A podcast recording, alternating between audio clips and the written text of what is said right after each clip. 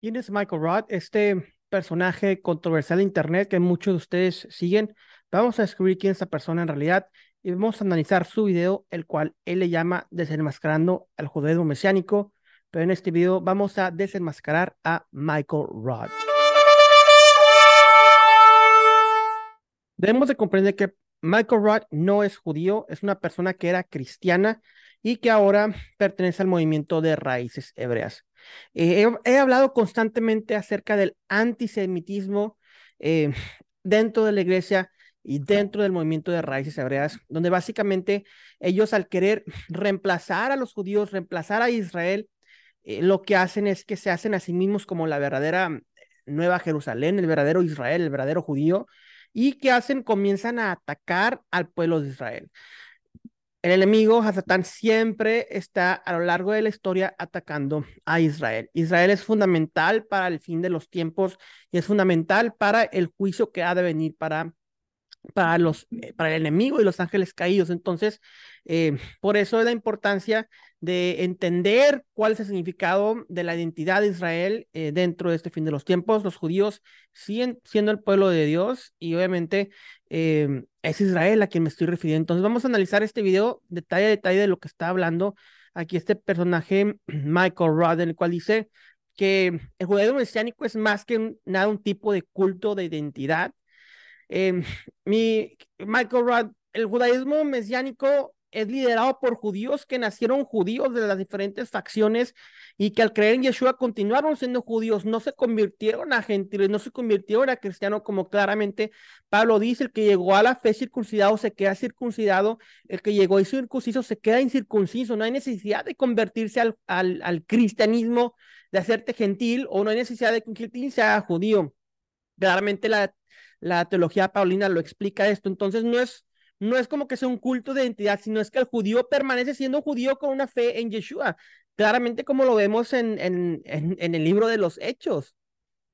Grandes eh, conferencias, sus kipás eh, y sus mantos de oración. Obviamente el manto de oración del talit es algo comandado por la Torah, entonces es un mandamiento para los Bene Israel, para los judíos. No sé si Michael Roth se dice ser un judío observante o una persona Torah observant, observante de Torah, porque está criticando el hecho de que, de que usen tzitzit si es un mandamiento específico para los hijos de Israel. Michael Roth es el que, no debería de estar utilizando tzitzit. Y obviamente la kippah es algo de tradición referente a los sacerdotes que usaban cobertura de cabeza y obviamente significa que alguien está sobre encima de ti. Es una tradición muy buena, no afecta nada pero bueno, vamos a ver qué es lo que continúa diciendo este personaje. Esta gente solo está jugando a ser judío. Vemos obviamente la hostilidad demoníaca de Michael Roth hacia eh, los, el pueblo judío. Él siendo un gentil observante de Torah, la hostilidad que tiene hacia el pueblo, hacia los judíos. Es algo totalmente eh, inaudito lo que estamos viendo en este video. Eh, obviamente el judío tiene que guardar su identidad como lo estamos mencionando y quiere que sus seguidores piensen que son parte del judaísmo. Michael Roth, si nos regresamos a la época de Hechos, a la era del primer templo, al primer siglo, vemos que los mismos eh, apóstoles continuaban yendo al templo, que continuaban yendo a las sinagogas. Fue después de la persecución y de la división por parte del Imperio Romano que los judíos tuvieron que, la mayoría fueron expulsados y ya no pudieron, permanecer como líderes de las quejilot, las sinagogas o las iglesias eh, mesiánicas que encontramos en esos tiempos. Entonces, eh, no es que nadie quiera seguir el judaísmo, simplemente que estamos siguiendo las cuestiones bíblicas desde una perspectiva del Mesías Yeshua. El judaísmo no es otra cosa que el antiguo fariseísmo antiguo judaísmo, fariseísmo, la misma postura ignorante, una vez más. Em, los eh, grandes hombres, los hombres de la grande asamblea, los grandes hombres de la asamblea eh, eran Esdras, Nehemías, profetas de, del exilio. Ellos fundaron esta, eh, esta sociedad, digamos, la gran asamblea, la cual era liderado por Esdras, Nehemías y ellos, los cuales fundaron la iglesia, eh, bueno, la sinagoga, la iglesia, una, un lugar de reunión, Bet el lugar de Midrash, Bet Midrash para estudiar y la casa de juicio, un Beitín. Entonces, ellos fundaron esas Nehemías, ese tipo de, eh, de movimientos o establecieron esas instituciones para no pasar lo que pasaron al ser exiliado y tener donde seguir su fe en el Dios de Abraham, Isaac y Jacob. Entonces, el hecho de que eh, diga los judaísmos farisaicos, Michael Roth, los fariseos vienen de Esdras y Nehemías y de los hombres de la gran asamblea. Al estar hablando negativamente del judaísmo farisaico, estás hablando negativamente de Esdras, Nehemías y los hombres de la gran asamblea, esos grandes profetas antiguos.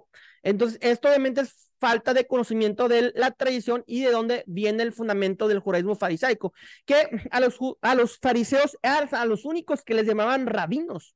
¿Cómo le llamaban a Yeshua? Vamos a ver ahorita también adelante las posturas del Talmud y las posturas de Yeshua, que ya lo hablaba en videos antiguos, pero es importante tomar ese tema y más con las palabras de este señor.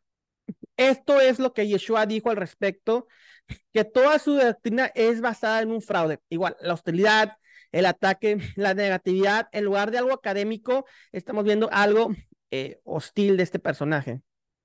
Y comienza a citar a Mateo 23.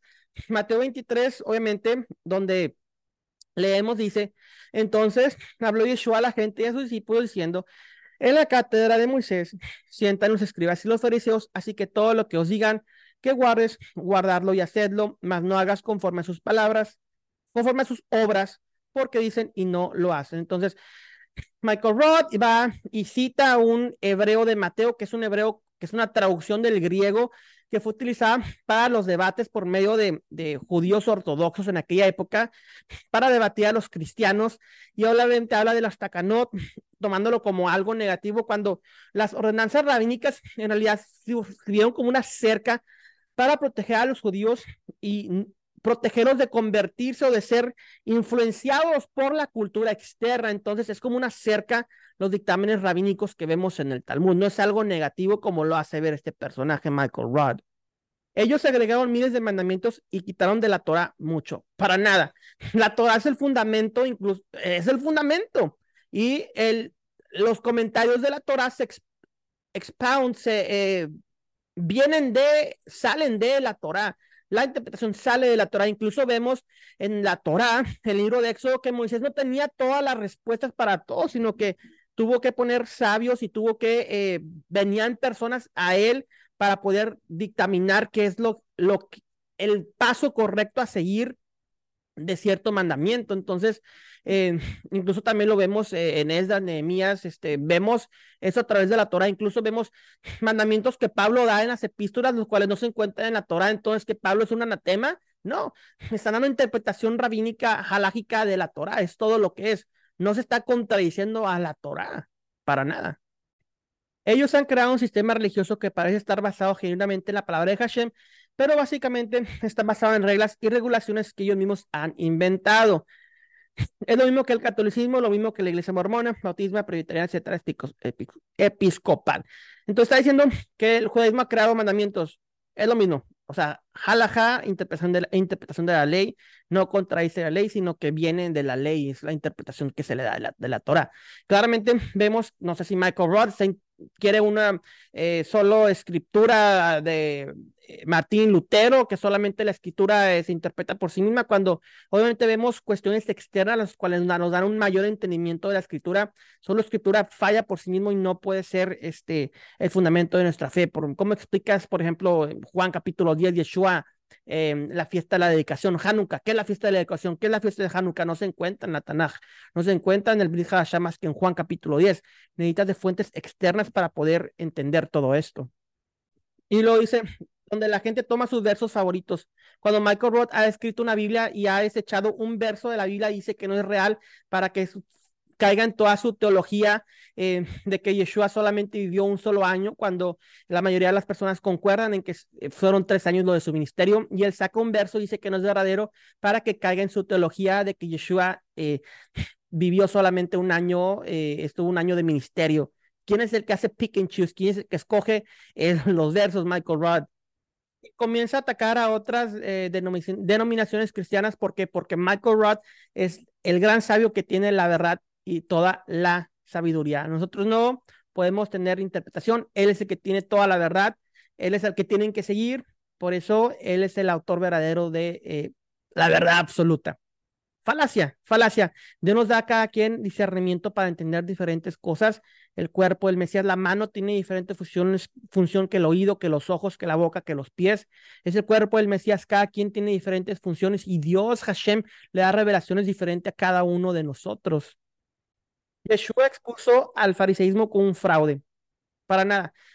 Al contrario, vemos a Yeshua y las interpretaciones halágicas del Talmud muy similares.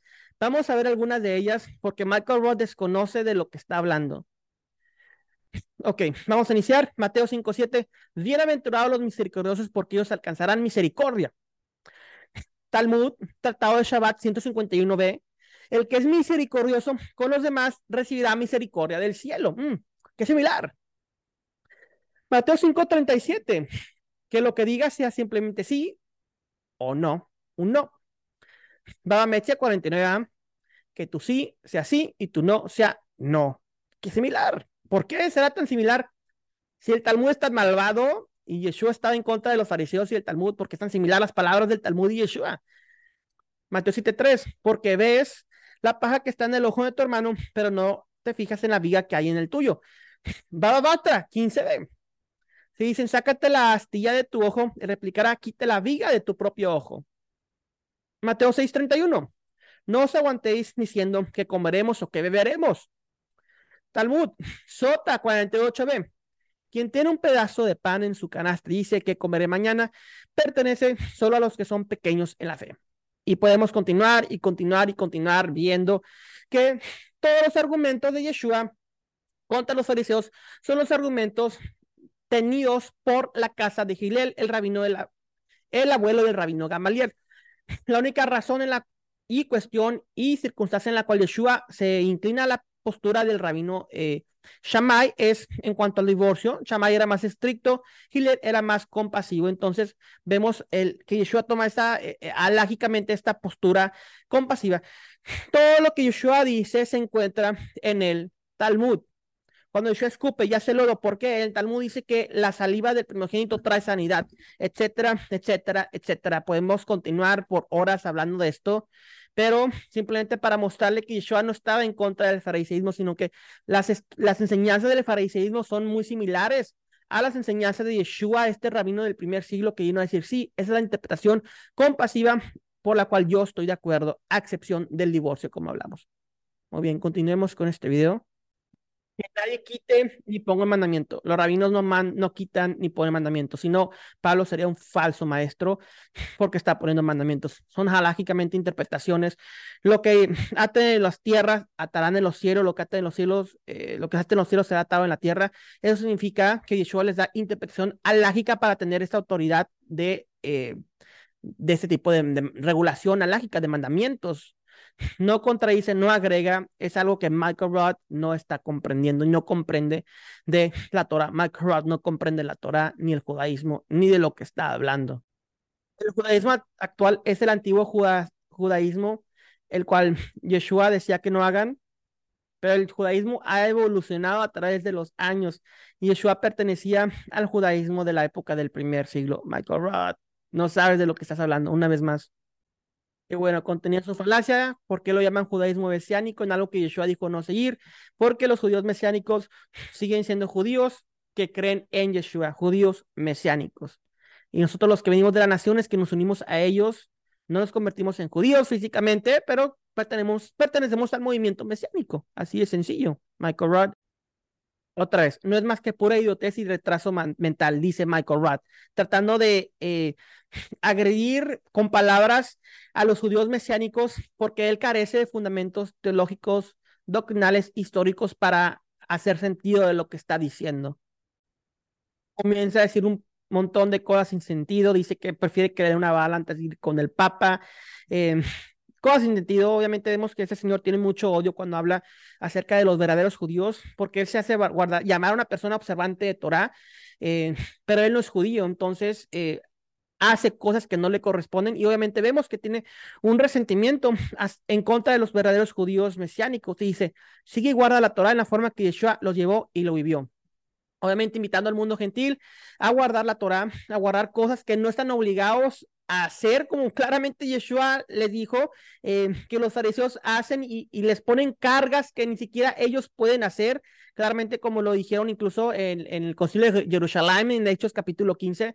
O sea, vemos que está Michael Roth tomando esa postura de un eh, judaizante. Básicamente es, es lo que es. Continúa diciendo, él sígueme y haz lo que él hizo, es lo mismo. O sea, debemos entender cómo es la forma en la cual la Torah aplica a cada uno de nosotros. Eh, un hombre no puede observar la, la Torah igual que una mujer. Eh, un gentil no puede observar la Torah igual que un judío nacido eh, de nacimiento, alágicamente. Entonces, es necesario entender cuál es nuestra aplicación dentro del pacto, dentro del pueblo, dentro de ser injertados a Israel. Y bueno, continuamente citando eh, versos eh, hostilmente en contra eh, de aquellos que no siguen las palabras de Michael Roth, lo cual aquí él está inventando una ley eh, y leyes y regulaciones, que es lo que él está en contra, eh, hablando en contra en su video. Entonces, eh, es el tipo de personas que vemos que son este, personas que quieren tomar ellos toda la, la autoridad de dictaminar qué es y cómo es la forma en la cual un creyente debe de vivir. Y Michael Roth al principio habló acerca de disfraces y de que solamente quieren estar disfrazados o solamente se ponen aquí para el sí. Michael Ross se la vive disfrazado de un, eh, de un levita cuando él es una persona gentil. Entonces, vemos muchos de sus videos que va, anda con esa túnica azul, queriendo parecer un sacerdote levita. Eh, entonces, él es el que verdaderamente, verdaderamente está disfrazándose. Y no olvidemos el, el, año muy controversial cuando Michael Roth en un pesaje tenían en un palo un cordero, literalmente lo estaban paseando ahí por toda la parte adorándolo. Entonces, eh, es un personaje muy peligroso, eh, Michael Roth, eh, y aquí lo acabamos de descubrir quién es verdaderamente Michael Roth. Michael Roth ha sido desenmascarado.